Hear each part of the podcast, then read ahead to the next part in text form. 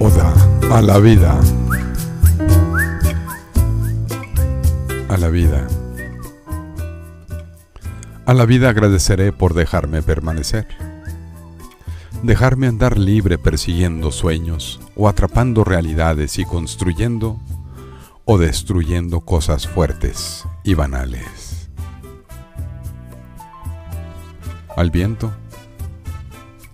Al viento le agradezco por mis velas hinchar. Sin detenerme hacia donde fuere voy, fui e iré. Hasta donde me alcance la brisa persiguiendo sueños o atrapando realidades y construyendo.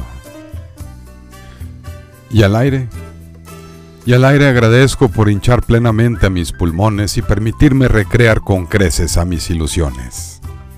A la vista por ver más allá del oculto horizonte, a mis manos por haber tocado el cielo sin rasgarlo.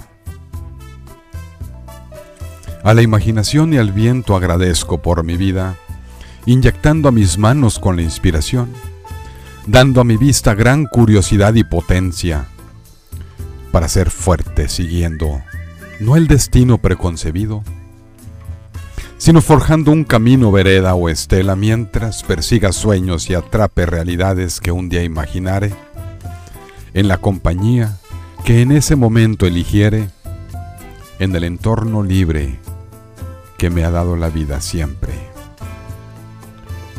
Para que cuando muera un día cualquiera, para cuando mi barca navegue y se pierda entre aquellas estrellas que brillaren de cuando imaginé todas las cosas bellas,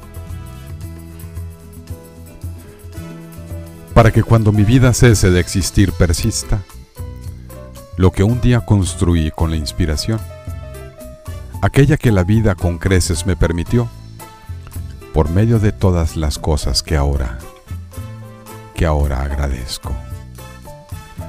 Porque cuando muera, serviré de abono a las flores, vivirán alimentadas de mi amargura tal vez, o del amor que en momentos sintiere. Cuando muera, me convertiré en tierra fértil y todas mis carencias y excesos no serán más que pocos kilos de huesos.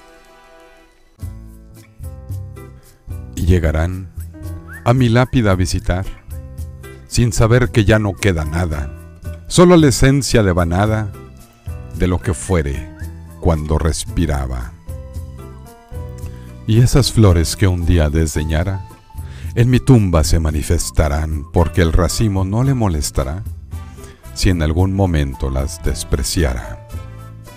Entonces, entonces al destino me adelantaré esta mañana y flores plantaré junto a mi ventana, en mi casa un mausoleo vibrante, plagado de vida y no de una triste carcasa. A la vida agradeceré por dejarme permanecer dejarme andar libre persiguiendo sueños o atrapando realidades y construyendo o destruyendo cosas fuertes y banalidades.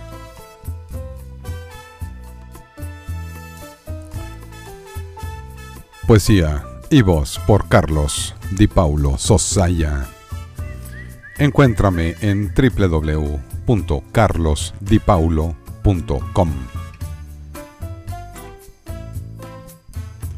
y la música Malandra Gem, de autor desconocido.